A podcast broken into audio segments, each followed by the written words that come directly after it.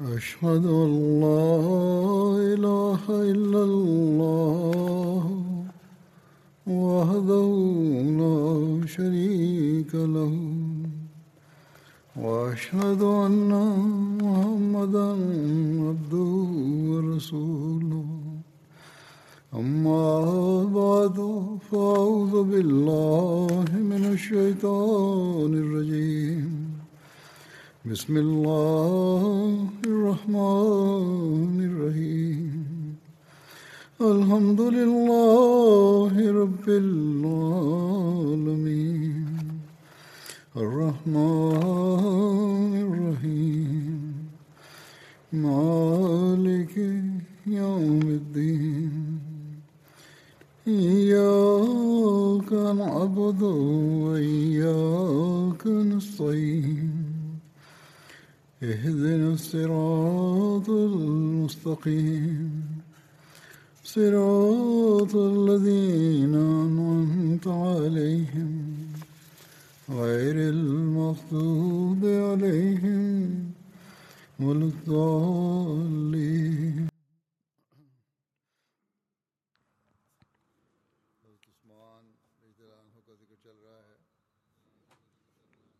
J'évoquais le calife Othman radiallahu Othman radiallahu avait accompli son dernier hajj environ un an avant son décès.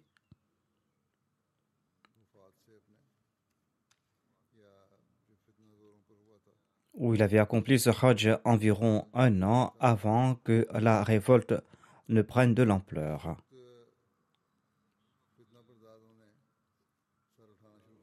Lors de ce dernier hajj, les rebelles avaient commencé à se rebeller. Et l'émir Mawiya avait commencé à le ressentir. Hazrat Muslim Maud explique que le retour du Hajj à l'émir Mawiya a accompagné le calife Othman à Médine et il est resté à Médine pendant quelques jours. Avant de retourner en Syrie, l'émir Mawiya a demandé à rencontrer le calife Othman en aparté. Et il lui a dit On dirait que la révolte est en train de prendre de l'ampleur. Si vous me permettez, je souhaite vous dire quelque chose à ce propos. Le calife Othman lui a donné la permission de prendre la parole. Sur ce, Mawiya a déclaré Je vous conseille en premier lieu de m'accompagner en Syrie parce qu'il y a la paix en Syrie. Il n'y a aucun trouble là-bas. J'ai peur qu'il y ait une révolte soudaine ici, à Médine, et qu'on ne puisse prendre les mesures nécessaires. Le calife Othman lui a répondu que je ne souhaite en aucun cas abandonner la compagnie du saint prophète Mohammed soit lui, même si l'on me dépaisse en mille morceaux. L'émir Mawiya lui a dit Eh bien, mon deuxième conseil en ce cas est que vous me permettiez d'envoyer un détachement de soldats de la Syrie afin de vous protéger. En leur présence, personne n'osera semer les troubles. Le calife Othman a répondu Je ne peux placer un tel fardeau sur la trésorerie pour assurer ma protection. Et je ne souhaite pas non plus mettre les gens de Médine en difficulté par la présence d'une armée. Sur ce, Moria a déclaré Je vous présente ma troisième suggestion. En présence des compagnons, les rebelles auront l'audace de choisir l'un d'entre eux en votre absence. Disperser ces compagnons dans différents pays. Le calife Othman a répondu Comment est-il possible que je disperse ça et là ceux que le saint prophète Mohammed lui avait réunis. Sur ce, Moria a pleuré et il a déclaré que si vous ne souhaitez pas accepter mes suggestions concernant votre sécurité, au moins annoncez publiquement que moi, Moria, je serai autorisé à vous venger si quelqu'un ose vous assassiner. Suite à cette annonce, il se peut que par peur certains évitent leur méchanceté. Le calife Othman a répondu Ô oh, ce qui doit se passer passera, je ne peux pas agir de la sorte. Étant donné que tu es très strict, j'ai peur que tu ne sois dur envers les musulmans. Sur ce, Marvia est parti en pleurant et il a déclaré Je pense que c'est notre dernière rencontre. Et en sortant, il a dit aux compagnons L'islam est entre vos mains. Le calife Othman est faible et la révolte grogne. Protégez-le. En prononçant ces paroles, Moria est parti vers la Syrie.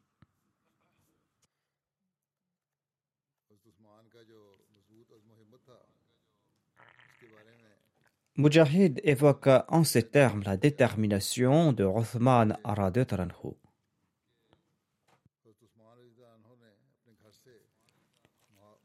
Il déclare que Othman a dit à ses assiégeants de sa maison Aux membres de mon peuple, ne me tuez pas. Je suis le dirigeant de l'époque et je suis votre frère musulman. Par Dieu, j'ai toujours fait de mon mieux pour apporter la réforme. Même si j'avais raison ou pas, même si j'avais commis une faute ou pas, j'ai fait de mon mieux. Si vous me tuez, eh bien, vous ne prierez jamais ensemble. Et jamais vous ne pourrez accomplir le djihad ensemble, et jamais vous ne pourrez distribuer des butins de manière équitable. Le rapporteur déclare Quand les assiégeants ont rejeté ces conseils, Othman leur a demandé Il leur a demandé Répondez-moi au nom d'Allah au moment de la mort de Mar, quand vous étiez tous unis et quand vous suiviez tous la vérité, n'aviez-vous pas prié en faveur du califat? Est-ce que vous n'avez pas prié en faveur du califat? Souhaitez-vous dire qu'Allah n'a pas exaucé vos prières? Ou souhaitez-vous dire que Dieu ne se soucie pas de sa religion? Ou souhaitez-vous dire que j'ai pris le poste de calife par l'épée ou que j'ai usurpé ce poste et que je n'ai pas été élu avec le conseil des musulmans? Ou pensez-vous qu'au début de mon califat, Allah ignorait tout à mon sujet, il ignorait ce qu'il sait maintenant à mon propos? Cela est impossible, Allah connaît tout. Quand les assiégeants ont rejeté ses conseils, il a prié en ces termes Ô Allah, vise chacun d'entre eux et tue-les un par un. Et ne laisse pas un seul d'entre eux en vie. Mujahid déclare Allah a détruit chacun de ceux qui a participé à cette révolte. Abu Layla Kindi relate ceci J'ai vu Rothman quand sa maison a été assiégée. Il a regardé par une lucarne et il a déclaré aux gens Ne me tuez pas. Si je suis fautif, eh bien, accordez-moi l'occasion de me repentir. Par Allah, si vous me tuez, plus jamais vous ne prierez ensemble.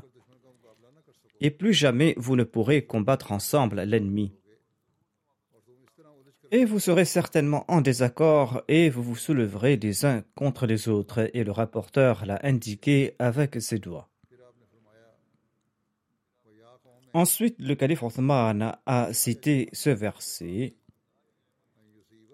ويا قوم يجرمنكم شقاقي أن يصيبكم مثل ما أصاب قوم نوح أو قوم هود أو قوم صالح وما قوم لوط منكم ببعيد Et ô mon peuple, que votre animosité envers moi ne vous conduise pas vers le même destin que celui qui survint au peuple de Noé, ou au peuple de Houd, ou au peuple de Saleh.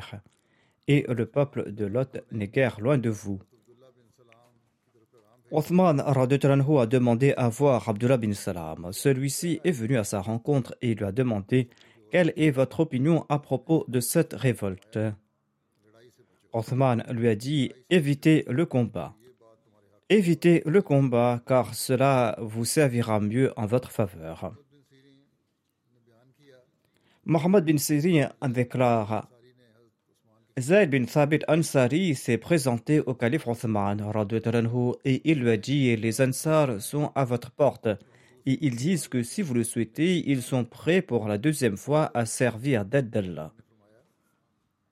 Sur ce, le calife Othman a déclaré non éviter à tout prix le combat.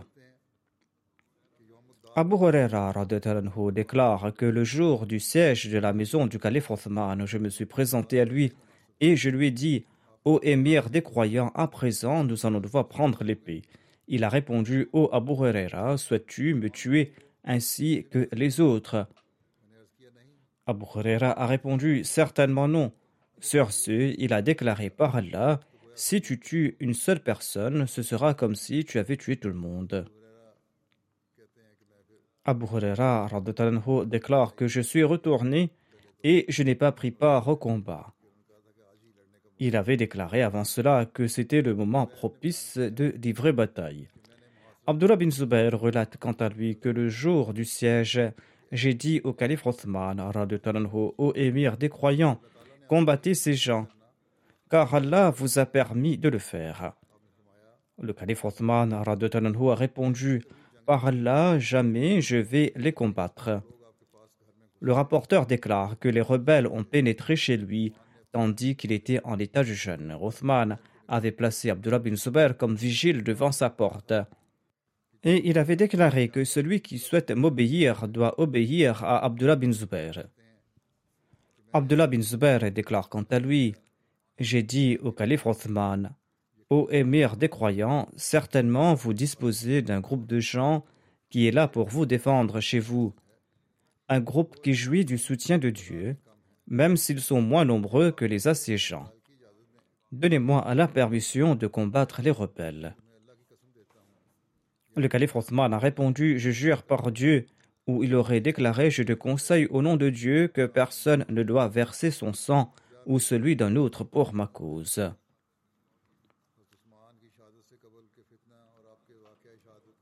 Hazrat Muslim Maud a évoqué les troubles sévissant avant le martyr du calife Othman et l'incident conduisant à son martyr.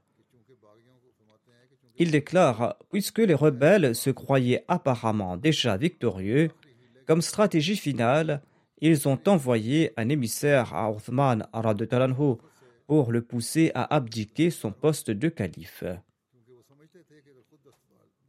Les rebelles pensaient que s'il démissionnait de son propre chef, eh bien, les musulmans n'auraient pas d'autorité ou d'argument pour les punir. C'est-à-dire que les musulmans n'auraient pas d'autorité ou d'argument pour punir les rebelles.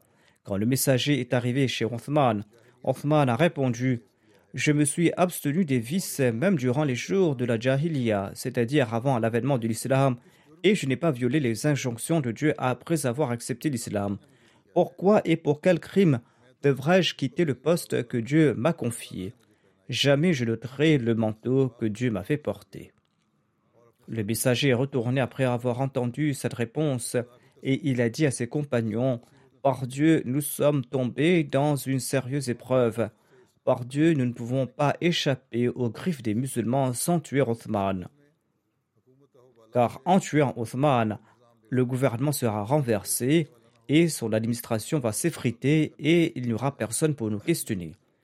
Mais tuer Othman n'est pas permis en aucune manière. C'est-à-dire, c'est la seule solution, mais le tuer ne nous est permis en aucun cas. Ces paroles démontrent la peur des rebelles et indiquent également que Othman n'avait laissé aucun élément aux rebelles afin qu'ils puissent l'utiliser contre lui comme prétexte et dans leur cœur, les rebelles savaient que tuer Othman n'était pas permis en aucune circonstance. Abdullah bin Salam est arrivé lorsque les rebelles complotaient pour assassiner Othman. Abdullah bin Salam était très vénéré au sein de sa tribu, même lorsqu'il était mécréant, et les Juifs le considéraient comme leur chef et comme un érudit hors pair. Il s'est tenu à la porte et il les a exhortés tout en leur interdisant d'assassiner Othman il leur a dit aux gens N'attirez pas l'épée de Dieu sur vos têtes. Par Dieu, si vous attirez l'épée de Dieu sur vous, vous n'aurez jamais l'occasion de la remettre dans son étui. La discorde et les conflits entre les musulmans ne cesseront jamais. Prêtez attention, aujourd'hui, le gouvernement punit les criminels par le fouet. Généralement, le fouettement est la punition infligée pour une offense criminelle selon le code pénal islamique. Mais si vous tuez cette personne, eh bien l'État ne sera pas en mesure de maintenir l'ordre sans l'épée. C'est-à-dire que les gens seront tués pour des crimes sans importance. Sachez que les anges sont les gardiens de Médine en ce moment, et si vous tuez Othman, eh bien les anges déserteront Médine. Toute la leçon que les rebelles ont tirée de ce conseil se résumait à chasser Abdullah bin Salam, le compagnon du saint prophète Mohammed lui. En sus de cela, ils l'ont raillé en lui rappelant sa foi antérieure, en disant Ô fils d'une juive, qu'as-tu à te mêler à ces questions? C'est une honte que ces rebelles se sont souvenus qu'Abdullah bin Salam était le fils d'une juive, mais ils ont oublié qu'il avait accepté l'islam aux mains du saint prophète Mohammed lui. Par ailleurs, le saint prophète lui avait exprimé une grande joie lorsqu'il s'était converti à l'islam et il avait accompagné le saint prophète Mohammed lui dans chaque moment difficile et pénible. En outre, les rebelles ont aussi oublié qu'Abdullah bin Sabah, leur chef et leur instigateur, celui qui disait qu'Ali était le voici du saint prophète, lui, et celui qui l'avait opposé à Othman, eh bien, leur chef, Abdullah bin Sabah, était lui aussi le fils d'une juive. Au contraire, il était un juif, il était musulman que le nom uniquement. Déçu par les rebelles, Abdullah bin Salam a pris congé d'eux et les rebelles savaient qu'il leur serait difficile d'assassiner Othman en passant par la porte, car ceux qui montaient la garde étaient déterminés à tuer ou à périr. Ainsi, les rebelles ont décidé d'assassiner Othman en escaladant le mur d'une maison voisine. Ainsi, une poignée de rebelles a escaladé le mur d'une maison voisine et s'est introduit dans la chambre de Othman qui était en train de lire le Saint-Coran. En effet, depuis le siège, la seule occupation du calife Othman était de réciter le Saint-Coran matin et soir ou d'accomplir la soie. Il ne prêtait attention à aucune autre activité. Durant ces jours, son unique tâche était de désigner deux hommes pour surveiller la trésorerie avant que les rebelles n'entrent dans la maison. Car cette nuit-là, le saint prophète, paix soit lui, lui était apparu en rêve et le saint prophète Mohammed, paix soit lui, lui avait dit Ô Othman, romps ton jeûne avec nous ce soir. Après ce rêve, le calife Othman était convaincu qu'il allait tomber en martyr ce jour-là. Vu ses responsabilités, il a ordonné à deux hommes de monter la garde devant la porte de la trésorerie afin que personne ne tente de la piller durant le chaos.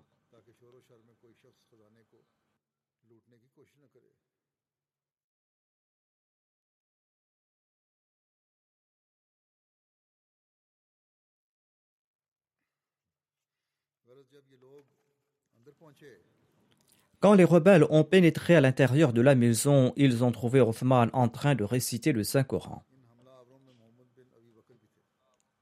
Mohammed bin Abi Bakr faisait également partie des assaillants. En raison du pouvoir qu'il exerçait sur les rebelles, il estimait qu'il devait être en première ligne pour toute œuvre.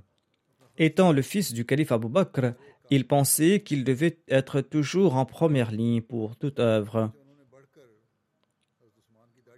Il s'est avancé et il a saisi Othman par sa barbe et il l'a bousculé violemment. En réponse à son action, Othman a répondu tout simplement Ô fils de mon frère, tu ne te serais jamais comporté ainsi si ton père Abu Bakr était présent ici. Que t'est-il arrivé? Est-ce que tu es mécontent envers moi au nom de Dieu? Es-tu en colère contre moi uniquement parce que j'étais invité à respecter les droits de Dieu? Sur ce, Mohammed bin Abi Bakr est retourné tout honteux. Cependant, les autres rebelles sont restés sur place.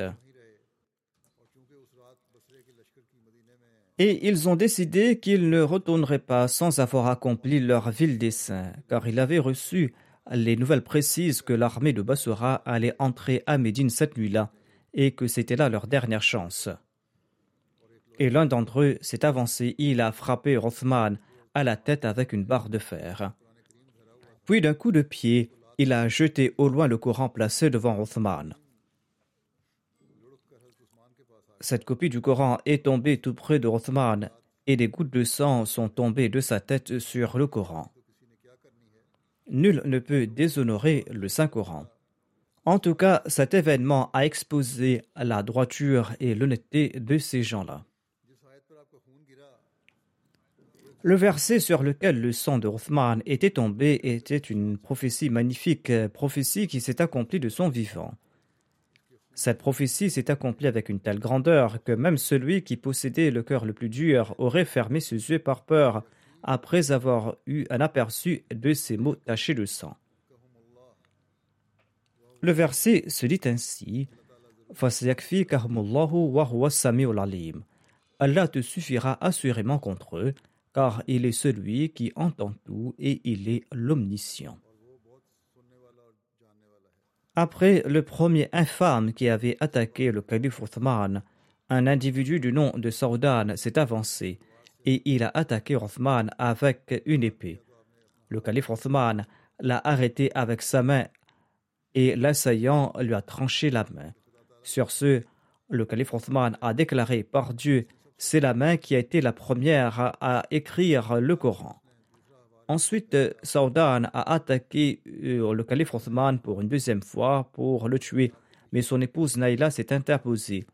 Et cette infâme n'a pas hésité à frapper une femme et lui a sectionné les doigts. L'épouse du calife Othman s'est écartée et Saudan a attaqué de nouveau le calife Othman et il l'a blessé grièvement. Pensant qu'il n'était pas encore mort et qu'il pourrait survivre, cette infâme a pris son coup et il l'a étranglé alors que Rothman agonisait et qu'il perdait connaissance en raison de la douleur de ses blessures. Cette infâme ne l'a pas relâché jusqu'à ce que son âme quitte son corps et vole vers le monde céleste, en acceptant ainsi avec joie l'invitation du saint prophète Mohammed Inna lillahi wa inna ilayhi raji'un. Accablée par l'horreur de cette scène, l'épouse de Ousmane était incapable de parler. Mais finalement, elle a appelé à l'aide et les gens qui étaient assis devant la porte se sont précipités à l'intérieur. Toutefois, toute aide était maintenant vaine et ce qui devait arriver arriva. L'esclave affranchi de Othman a vu l'épée souillée de sang d'Othman entre les mains de Sordan et il n'a pas pu se retenir. Il s'est avancé et il a tranché la gorge de Sordan avec son épée et en réaction, un des acolytes de Saudan a tué cet esclave. Maintenant, le trône de l'Empire islamique était privé de calife. Les habitants de Médine pensaient que tout effort supplémentaire était inutile et ils sont tous retournés dans leurs domiciles respectifs. Après avoir tué Othman, les rebelles ont commencé à terroriser les membres de sa famille. L'épouse de Othman désirait s'en aller, et quand elle quittait la résidence, un infâme parmi les rebelles a prononcé des paroles extrêmement déplacées à son sujet. Pour tout homme respectable, peu importe sa religion, il est difficile de songer que les rebelles énonceraient pareille grossièreté après avoir tué l'un des premiers compagnons du saint prophète Mohammed celui, celui qui était son gendre, celui qui était le roi de l'empire musulman et le calife de l'époque. Cependant, leur indécence était sans borne et on pourrait s'attendre à toute infamie de leur part ces rebelles ne poursuivaient aucun objectif noble et leur groupe n'était pas formé de gens vertueux. Certains parmi eux étaient des admirateurs des enseignements trompeurs anti-islamiques étranges et atypiques du juif Abdullah bin Saba. D'autres étaient fascinés par le concept du socialisme excessif, voire le bolchevisme. Certains étaient des criminels qui avaient purgé leur peine et qui souhaitaient assouvir leur ressentiment. D'autres étaient des malfrats et des bandits qui ont vu en ce conflit un moyen pour parvenir à leur fin. En bref, leur indécence n'était pas surprenante. En vérité, il aurait été étonnant si ces gens ne s'étaient pas comportés de la sorte.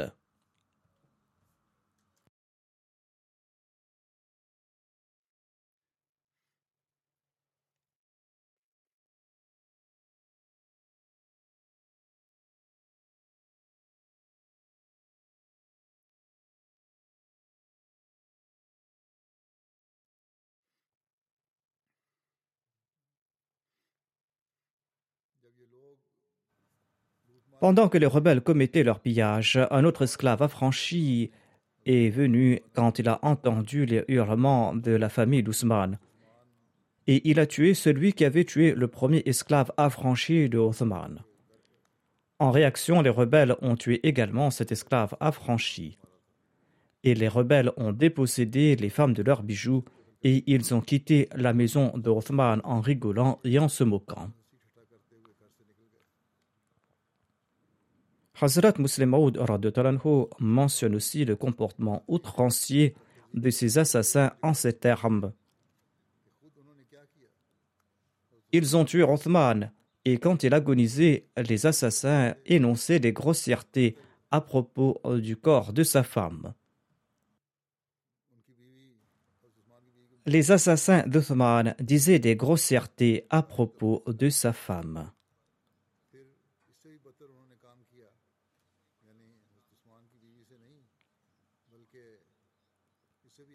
Ils sont allés encore plus loin en faisant des commentaires sur Aisha Taranha.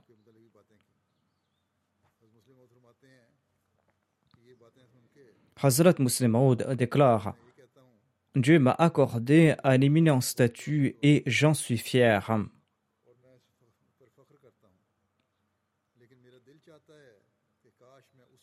Mais je souhaite avoir vécu à l'époque de Rothman et pas aujourd'hui pour réduire en mille morceaux ces rebelles. Quel est l'acte outrancier qu'ils ont commis à l'endroit d'Aïcha Radutanaha Ils lui ont enlevé son voile et quand ils l'ont vue, ils ont commenté qu'elle était jeune. Ils ne se sont même pas abstenus de commenter sur Aïcha Radutanaha. Hazrat Muslim Maud déclare Ces incidents qui se sont produits avec le calife Othman démontrent également qu'il n'avait pas eu peur de ces événements. C'est-à-dire, Othman ne craignait pas les conséquences de ces événements. L'histoire démontre que lorsque les rebelles se sont emparés de Médine, eh bien, ils se dispersaient dans toutes les mosquées avant les prières et il maintenait les habitants de Médine séparés les uns des autres afin qu'ils ne puissent pas les combattre ensemble. Mais malgré ce chaos, le calife Othman avait l'habitude de venir à la mosquée seul pour prier. Il n'avait pas la moindre peur et il n'a cessé de venir à la mosquée jusqu'à ce que les gens le lui interdisent. Quand la révolte a pris de l'ampleur, et que les rebelles ont attaqué la maison d'Othman. Au lieu de demander aux compagnons de surveiller sa maison, Othman leur a demandé de ne pas risquer leur vie pour protéger la sienne, et il leur a demandé de rentrer chez eux. Est-ce là la réaction d'une personne qui craint de tomber en martyr? Celui qui craint la mort dit-il aux gens de ne pas s'inquiéter de sa personne et de rentrer chez eux. Cela prouve que le calife Othman n'avait pas peur du martyr. Une autre grande preuve qu'Othman n'avait pas peur de ces incidents est, comme indiqué au début du sermon, que, avant que la révolte n'éclate, une fois Muawiyah est venu accomplir le Hajj. Avant de rentrer en Syrie, il a rencontré le calife Othman à Médine et il a demandé au calife de l'accompagner en Syrie où il sera à l'abri de ses troubles.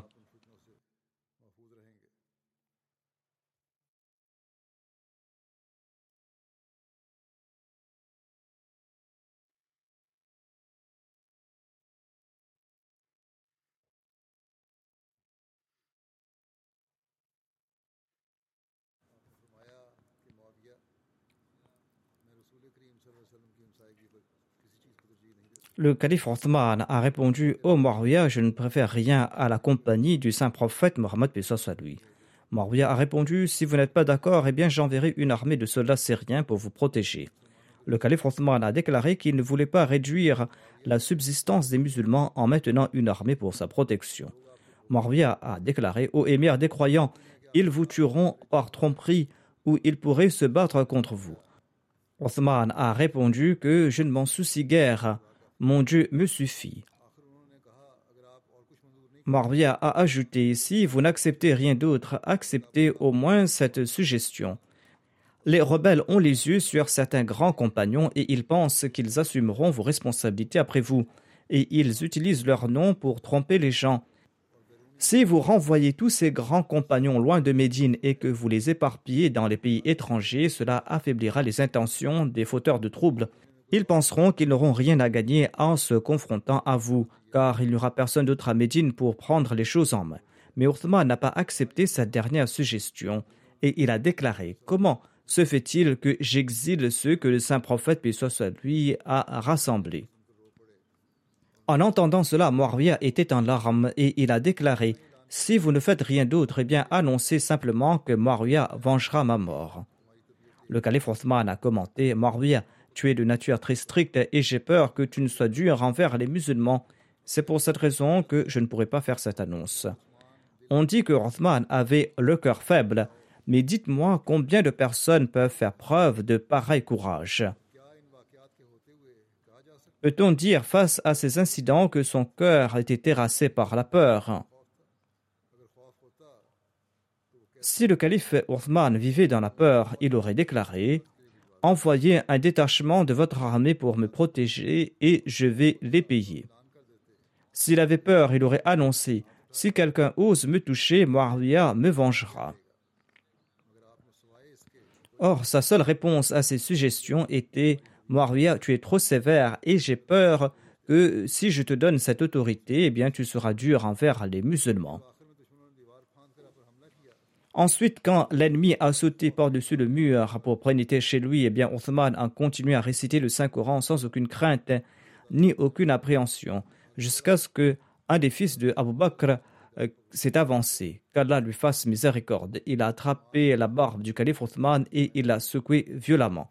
Le calife Othman a regardé et a déclaré Fils de mon frère, si ton père était présent aujourd'hui en ce moment-là, tu n'aurais jamais commis cet acte. Quand il a entendu cela, son corps a tremblé de la tête jusqu'aux pieds et il est retourné tout embarrassé. Un autre infâme s'est avancé et il a frappé Othman à la tête avec une barre de fer et il a donné un coup de pied dans le Coran qui était devant lui et l'a jeté. Quand il s'est écarté, un autre homme s'est avancé et il a tué le calife Rothman avec son épée. En voyant ces incidents, qui peut dire que Rothman avait peur de mourir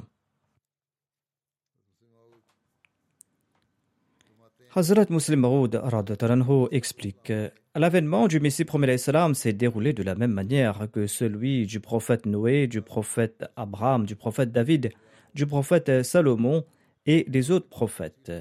Et après le Messie premier l'institution du califat a été établie comme ce fut le cas après les prophètes du passé. Si nous réfléchissons attentivement à ce propos, eh bien, nous allons comprendre que le califat est une institution des plus extraordinaires. Je dirais même que si dix mille générations successives d'une progéniture devaient être sacrifiées pour le califat, cela ne reviendrait à rien en comparaison.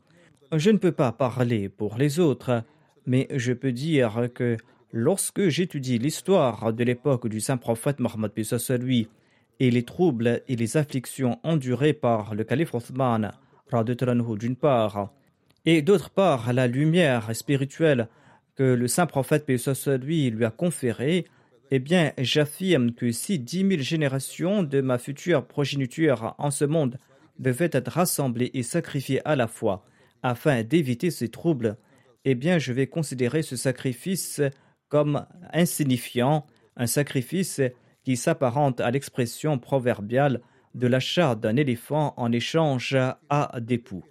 En d'autres termes, ce sacrifice sera encore moins que d'offrir quelque chose d'insignifiant comme un insecte en échange d'un éléphant. Nous comprenons la vraie valeur de quelque chose beaucoup plus tard, et ce n'était qu'après le martyr du calife Othman que les gens ont saisi la véritable importance du califat.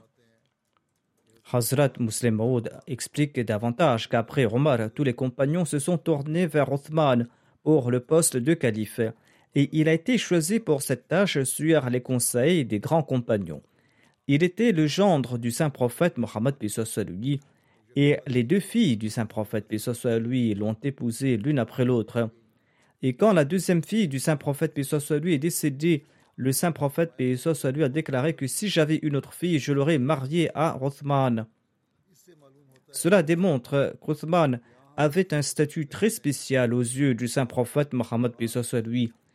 Il était un personnage très important aux yeux du peuple de la Mecque. Et à cette époque, il était considéré comme un homme très riche selon les conditions de l'Arabie. Othman Radetranhu était l'une des personnes spéciales sélectionnées par Abu Bakr après sa conversion à l'islam. Et l'opinion du calife Abu Bakr à son sujet n'était pas fausse. Mais après quelques jours de prédication, Othman a accepté l'islam et il a rejoint le premier groupe de personnes qui sont entrées dans l'islam. De ses compagnons que le Saint-Coran évoque en des termes des plus enviables. L'on peut comprendre à quel point il était respecté en Arabie grâce à l'incident suivant. Le saint prophète Mohammed lui s'était rendu à la Mecque suite à un rêve, et le peuple de la Mecque, aveuglé par la reine et la méchanceté, lui avait interdit d'accomplir l'Umrah. Sur ce, le saint prophète lui a suggéré qu'une personne dite de confiance devait être envoyée au peuple de la Mecque pour discuter sur la question. À cet égard, il avait choisi Omar pour la tâche. Omar a répondu qu'il était prêt pour accomplir cette mission, mais que c'était Rothman qui était le plus approprié pour entamer les pourparlers à la Mecque en raison du respect particulier dont il jouissait parmi les gens de la Mecque. Si une autre personne était envoyée, on ne pourrait pas nourrir l'espoir du succès comme ce sera le cas dans le cas de Rothman.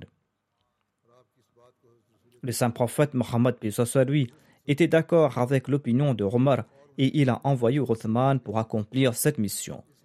Ainsi donc, grâce à cet incident, l'on comprend que Rothman jouissait d'un respect particulier même parmi les incroyants. Le saint prophète Mohammed lui lui-même le respectait beaucoup. Une fois le saint prophète lui était couché quand Abu Bakr est entré et le saint prophète lui ne s'est pas levé. Ensuite Omar est entré et le saint prophète lui ne s'est pas levé. Ensuite, quand Rothman est entré, le saint prophète, puis soit lui, a immédiatement redressé ses vêtements et il s'est redressé et il a déclaré que Rothman est de nature très modeste et je tiens en compte ses sentiments. Rothman faisait partie de ces rares personnes qui n'avaient jamais consommé de l'alcool avant d'adhérer à l'islam et qui n'avait jamais commis d'adultère avant d'embrasser l'islam. La consommation de l'alcool et l'adultère étaient considérés comme une occupation quotidienne en Arabie à l'époque, et il était très rare de trouver un homme qui ne s'y adonnait pas avant l'avènement de l'islam. En somme, Uthman n'était pas un homme ordinaire. Il avait un niveau moral très élevé. Il était très distingué en termes de position mondaine et il était un des premiers parmi les musulmans. Le saint prophète, à lui, était très satisfait de lui et Omar l'a nommé l'un de ces six personnes que le saint prophète Mohammed à lui appréciait le plus au moment de sa mort. Othman faisait partie aussi de ces dix bienheureux à qui le saint prophète Mohammed à lui avait donné la bonne nouvelle du paradis. On dit que Rothman est tombé en martyr le vendredi 18 ou 17 du mois Dhul-Hijjah en l'an 35 de l'Égypte. Selon Abu Usman Nahdi, le martyr de a eu lieu au milieu des jours de Tashri, c'est-à-dire le 12e du mois Dhul-Hijjah. Ibn Ishaq, quant à lui, déclare que le martyr de Othman a eu lieu 11 ans, 11 mois et 22 jours après le martyr de Omar, soit 25 ans après le décès du saint prophète Mohammed lui. Selon un autre récit, Abdullah bin Amr bin Rothman déclare qu'Othman est tombé en martyr le vendredi 18 du mois Dhul Hijjah à l'an 36 de l'Égypte après les prières d'Asra à l'âge de 82 ans. Il jeûnait au moment de son martyr. Selon Abu Marcher, il avait 75 ans au moment de son martyr. En ce qui concerne l'enterrement du calife Othman, Nair bin Mukram déclare que samedi soir, entre les prières de Maghrib et d'Isha, la dépouille de Othman a été enlevée par quatre personnes, à savoir Nair bin Mukram lui-même, Jubair bin Mutrim, Hakim bin Hizam et Abu Jaham bin Hudhaifa. Jubair bin Mutrim a offert ses prières funéraires. Ceci a été confirmé par Muawiyah. Ces quatre sont descendus dans sa tombe. Selon un autre récit, Jubayr bin Mutrim a dirigé les prières funéraires de Rothman avec 16 autres personnes. Mais selon Alama ibn Sa'ad, le premier récit est plus exact, c'est-à-dire que quatre hommes avaient offert ces prières funéraires. Abdullah bin Amr bin Othman relate que Rothman a été enterré à Hash Kaukab entre les prières de Maghrib et d'Isha le samedi soir. Rabbi bin Malik relate de son père que les gens voulaient enterrer leurs morts à Hash Kaukab.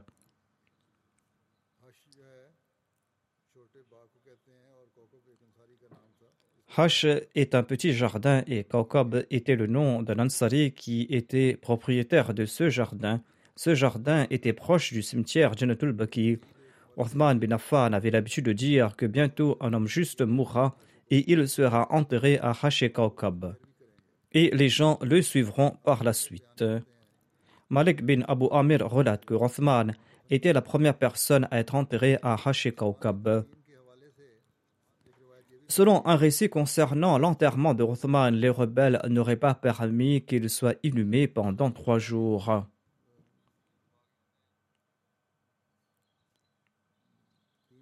Les rebelles ont empêché son enterrement pendant trois jours.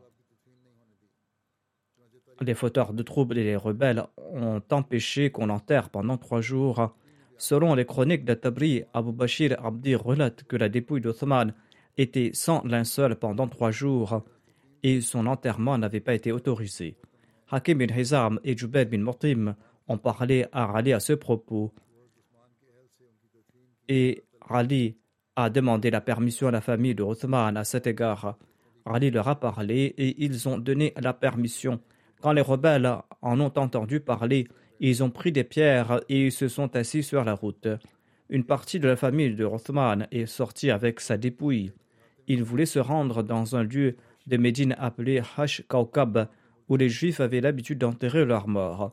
Quand la dépouille de Rothman est sortie, ils ont envoyé des pierres sur son brancard et ils ont tenté de le faire tomber.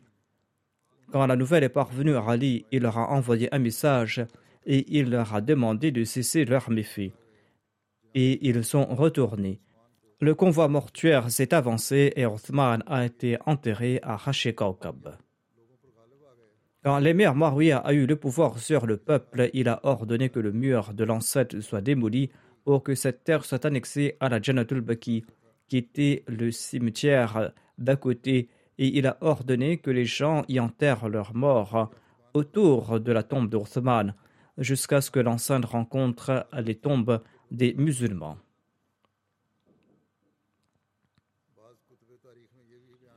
Certains livres d'histoire indiquent également que cet endroit avait été acheté par Othman lui-même et a été inclus dans la Janatul Baki.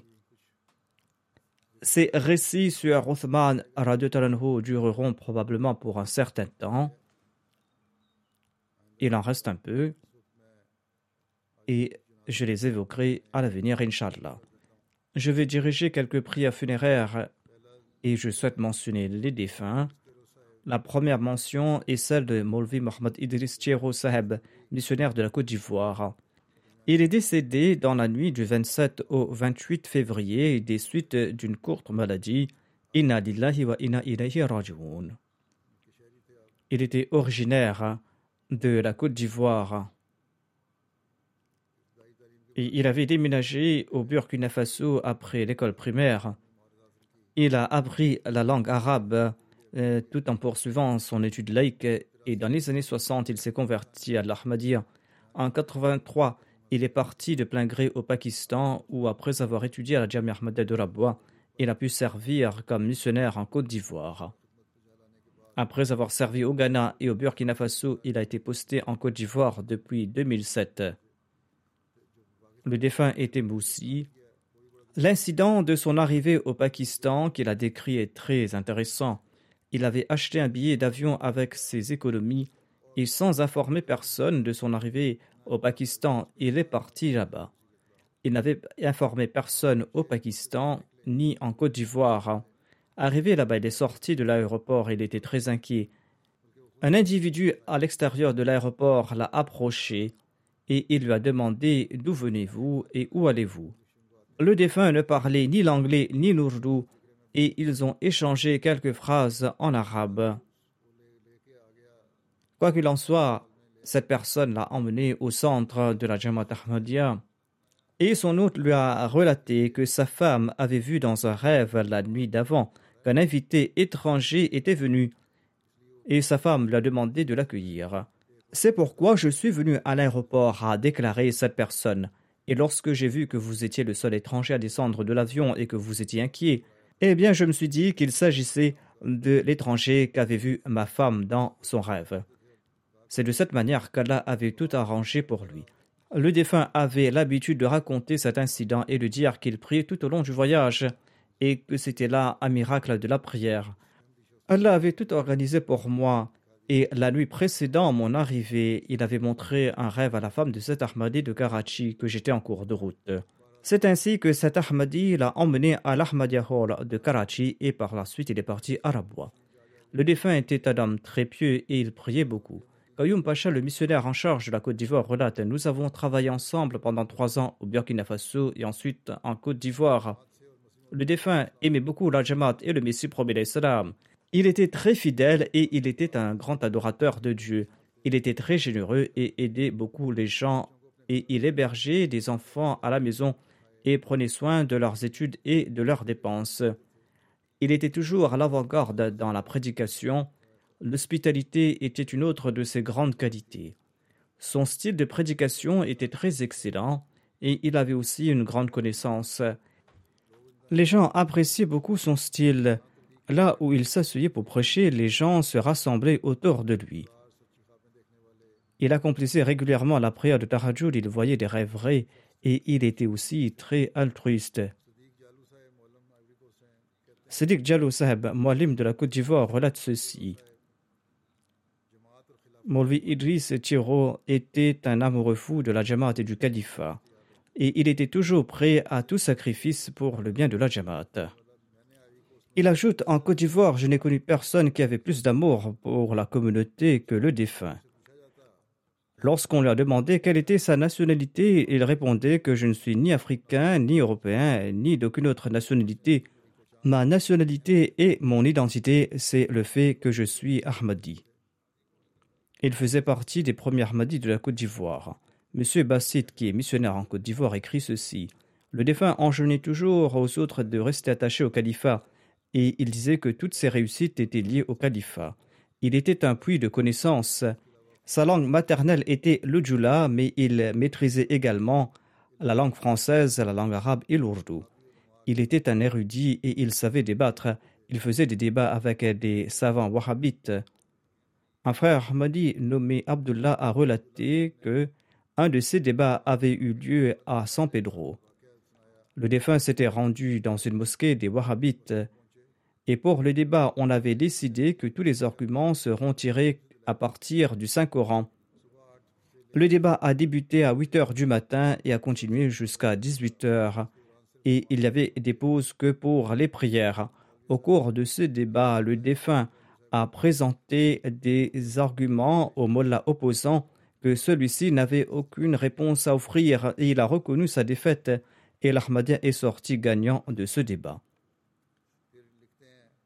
Cette personne ajoute que le défunt était une bibliothèque. Il avait mémorisé les références pour la prédication en ourdou, en arabe, en français ou dans toute autre langue. Et il offrait immédiatement les références. Il disait que ses prières étaient pour lui un bouclier et il conseillait aussi aux autres euh, de beaucoup prier. Il laisse derrière lui son épouse, quatre filles et un fils qu'elle permette également à ses enfants de nouer une relation solide avec la Nizam et. Comme le souhaitait le défunt, qu'Allah renforce leur lien avec la Nizam et. Ils ne sont pas très attachés à la Nizam et. Qu'Allah répande sa grâce sur eux et qu'Allah fasse preuve de pardon et de miséricorde à l'égard du défunt et qu'il exalte son rang.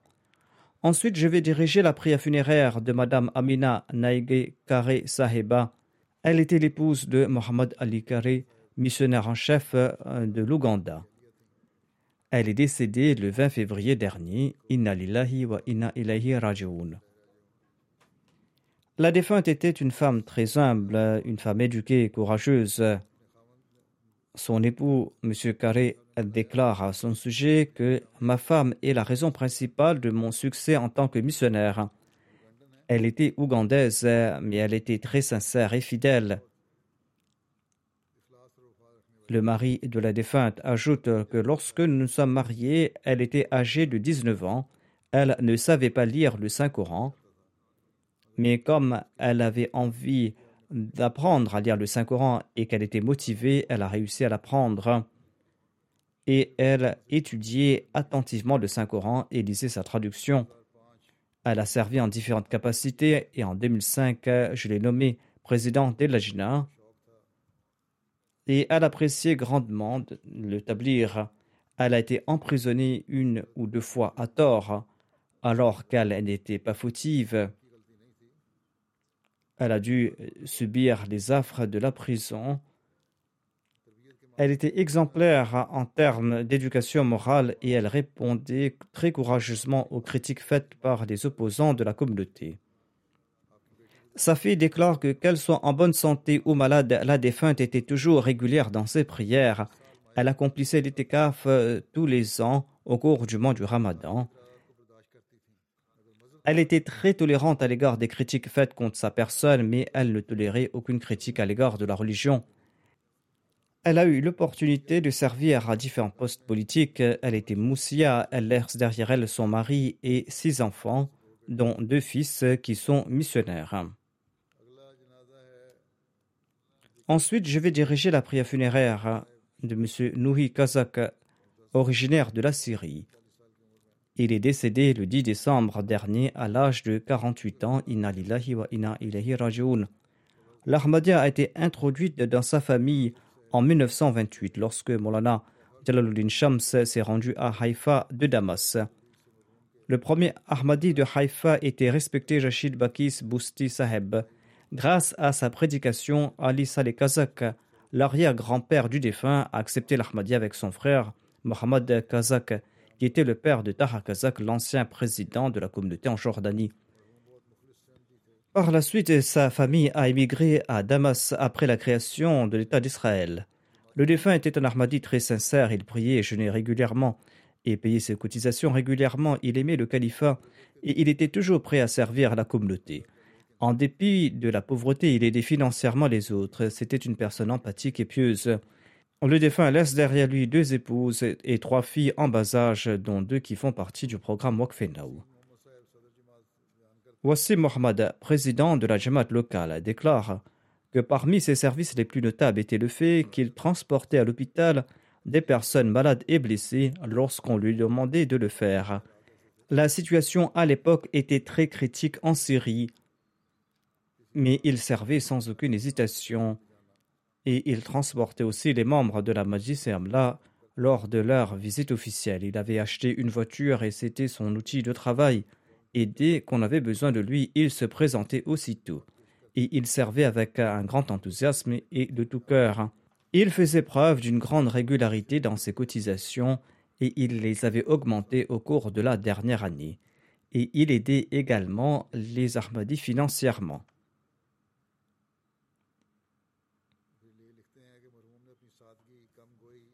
Le président de la Jamaat ajoute que le défunt a laissé une bonne impression sur tout le monde en raison de sa simplicité, sa retenue, son service à l'humanité et ses nobles intentions.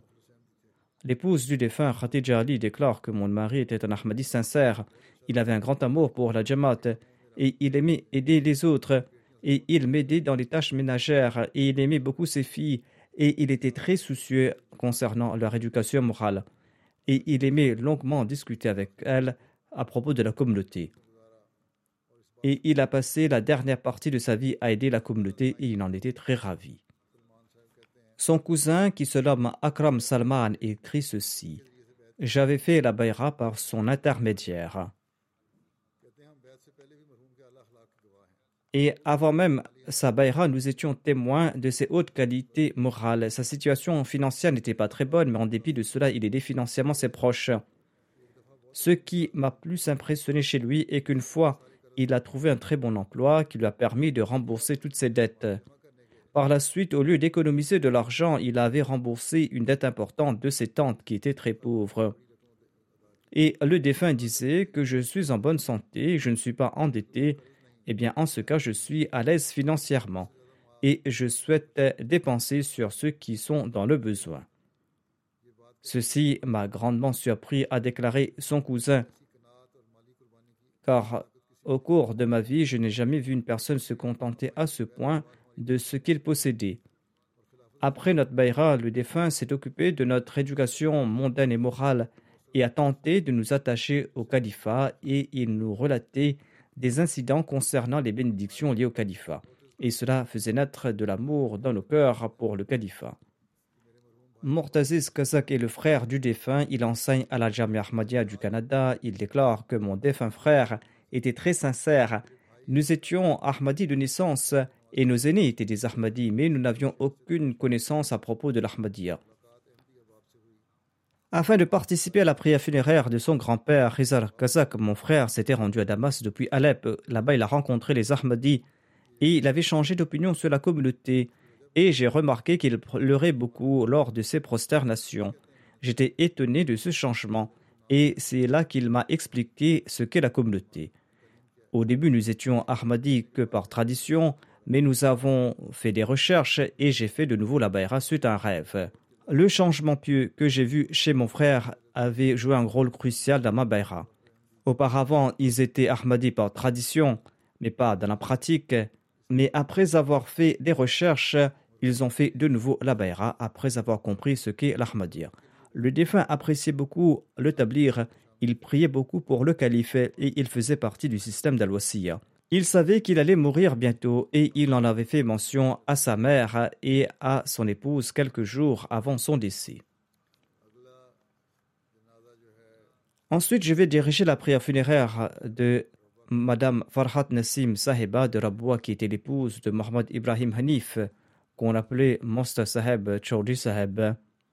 Elle est décédée le 26 décembre dernier à l'âge de 86 ans. Inna lillahi wa inna ilayhi raji'un. Le père de la défunte était Hazrat Mia Alimdin et son grand-père était Mia Kutbuddin Seb, originaire de Lodinangar de la région de Gurdaspur. Ils étaient tous deux des compagnons du Messie premier Islam. La défunte possédait de très nombreuses qualités. Elle était régulière dans ses prières, ses jeûnes et dans les prières de Tahajjud. Elle était patiente et très reconnaissante. Elle priait régulièrement, elle était très simple et se souciait des pauvres, et elle avait un amour profond pour le califat. Elle participait dans les fonds financiers de la Jamaat et à plusieurs reprises elle a pu offrir ses bijoux. Elle était moussia et elle laisse derrière elle trois fils et trois filles et de nombreux petits-fils et petites-filles.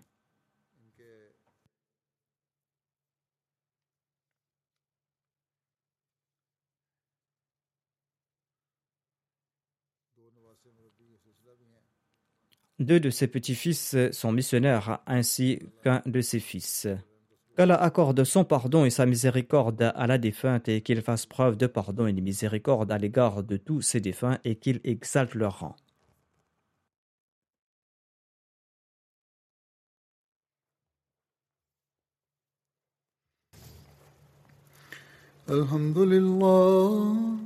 الحمد لله نحمده ونستعينه ونستغفره ونؤمن به ونتوكل عليه ونعوذ بالله من شرور أنفسنا ومن سيئات أعمالنا. من يهده الله فلا مضل له ومن يضلل فلا هادي له. ونشهد أن لا إله إلا الله. ونشهد أن محمدا عبده ورسوله. عباد الله رحمكم الله.